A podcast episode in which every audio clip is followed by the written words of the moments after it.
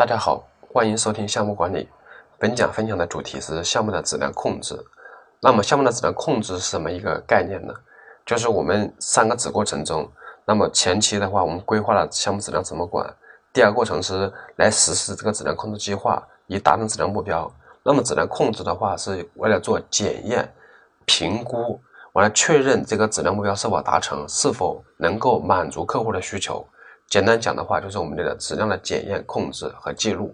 这个工作内容，在整个项目的生命周期内都要做的，特别是我们的质量目标确定以后的这个每个阶段和节点都要来做这个工作。那么控制质量的话，一个输出有质量控制检测的一个结果，还有可核实的交付成果。那么我们先来看一下这个两个重要的输出，第一个就是质量控制检测的结果。我们都知道，就是我们确定了质量目标之后。最后这个质量目标有没有达成，你要去做一个检测的，检测的记录来证明这些结果有没有达成。我们有一句话是这么讲的，就是没有度量就没有管理。因为我们都知道，你确定质量目标都写得很好，之后有没有达成，能把它评估出来吗？比如说你要求这个合格率达到多少，你有检测的手段吗？所以这些质量指标的检验能力是需要我们去构建的。很多公司。比如说，他从其他的企业里拿过来一些质量目标书，也写得非常清楚了。最后这指标有没有达成，他自己没法检验。这是我做咨询项目的时候碰到一些问题：质量目标书写的非常非常清楚，最后这些质量目标有没有达成，他们说不知道。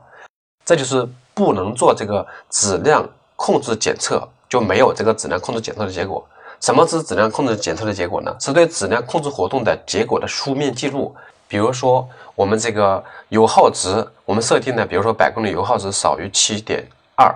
那么实际上实测时我们是多少？这样的话测出来的一个结果就属于一条那个记录。当然了，这个油耗很好测，另外有很多这些需要依赖于这些检测试验设备的，这个我们就好多呃比较落后的公司，它就没有这个检测能力。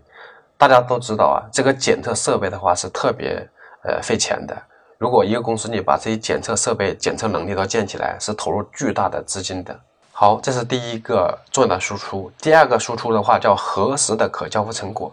就是指我们最终项目结束之后的输出，其中我们交付给客户的这个产品，我们进行一个确认。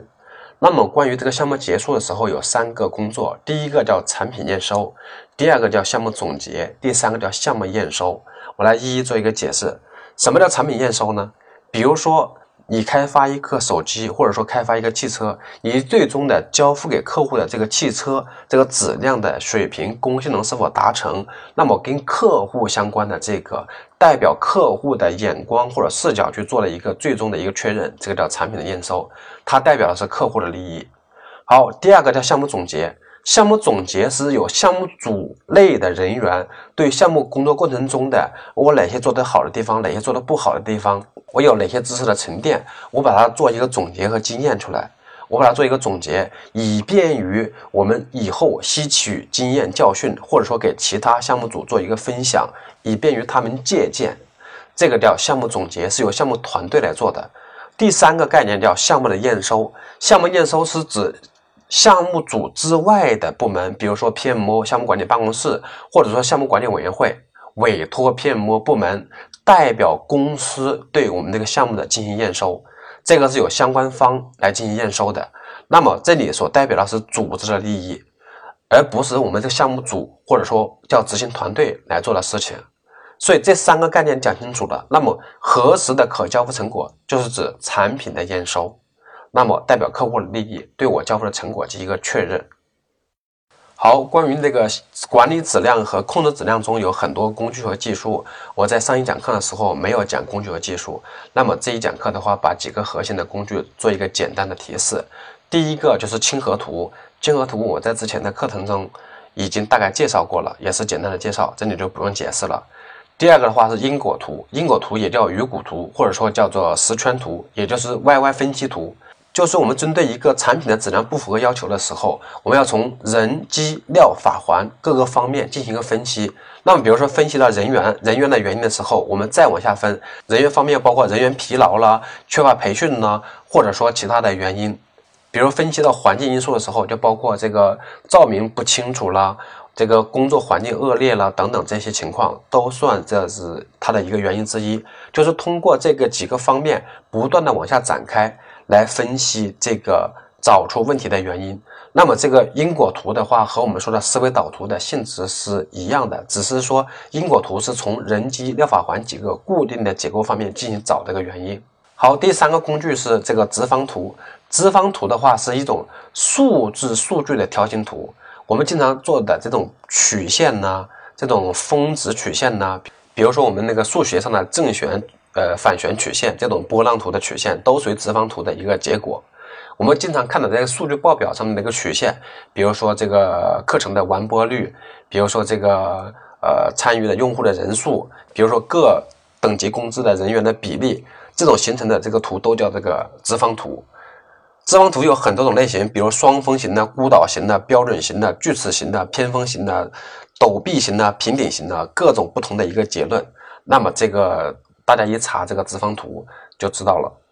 数据表现中还有一个工具叫控制图，控制图是用于确定一个过程是否稳定的，或者说是否具有可预测性的绩效的这么一个呃表示他们数据之间的这个发展关系的这么一个图。我们数据图中有这个规格上限和下限，那么我们随着时间的一个推移，采集不同的样本之后，我们看这个数据是否在这个控制范围之内，是连续的波动呢，还是说呃有这个异常呢，还是均匀分布呢，还是有这种超越边界的情况？所以的话，我们通过这个控制图就能看出来这个呃它是正常的还是异常的。通常来讲，一个控制图里的话，我们要采取七个点，那么看这七个点的话，它是否有这个趋势，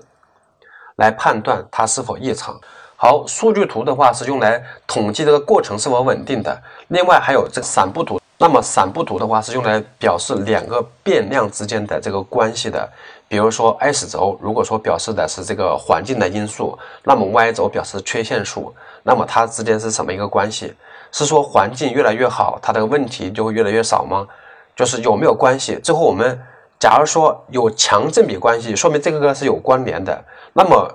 以一种散布的状态，就是没有规律的状态的话，表示这个因素和另外一个因素它就没有强关联性，所以用来找这个因素之间的关联。数据分析中还有这个叫帕雷托图，这个简单讲就是我们日常说的八零二零原则。就是我们经常去找问题的时候，你就会发现有百分之八十的缺陷，可能是有百分之二十的问题引起的。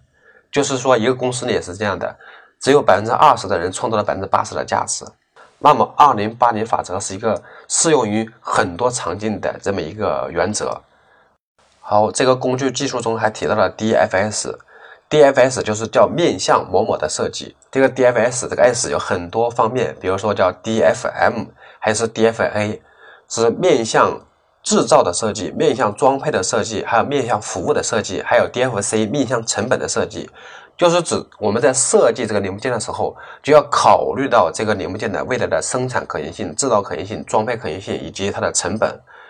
所以这个是一个对产品工程师是有很高要求的。当然了，如果说我们在设计过程中我们没有这个能力，我们可以通过逆向的工程，通过反向的思维啊，比如说我们设计出来一个数模之后，让这个工艺工程师去做生产制造的匹配的分析，最后给你反过来提出这个设计中有哪些存在制造困难的情况，可以通过合作协作的形式来解决这个问题。还有一个工具叫问题解决，那么问题解决的话，有典型的工具叫八 D。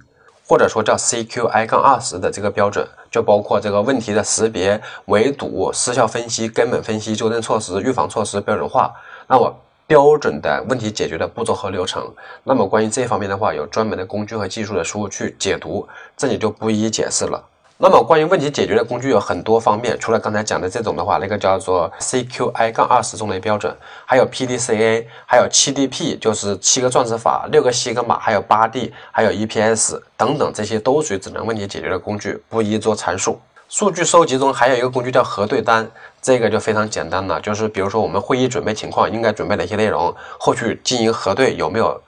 准备到位。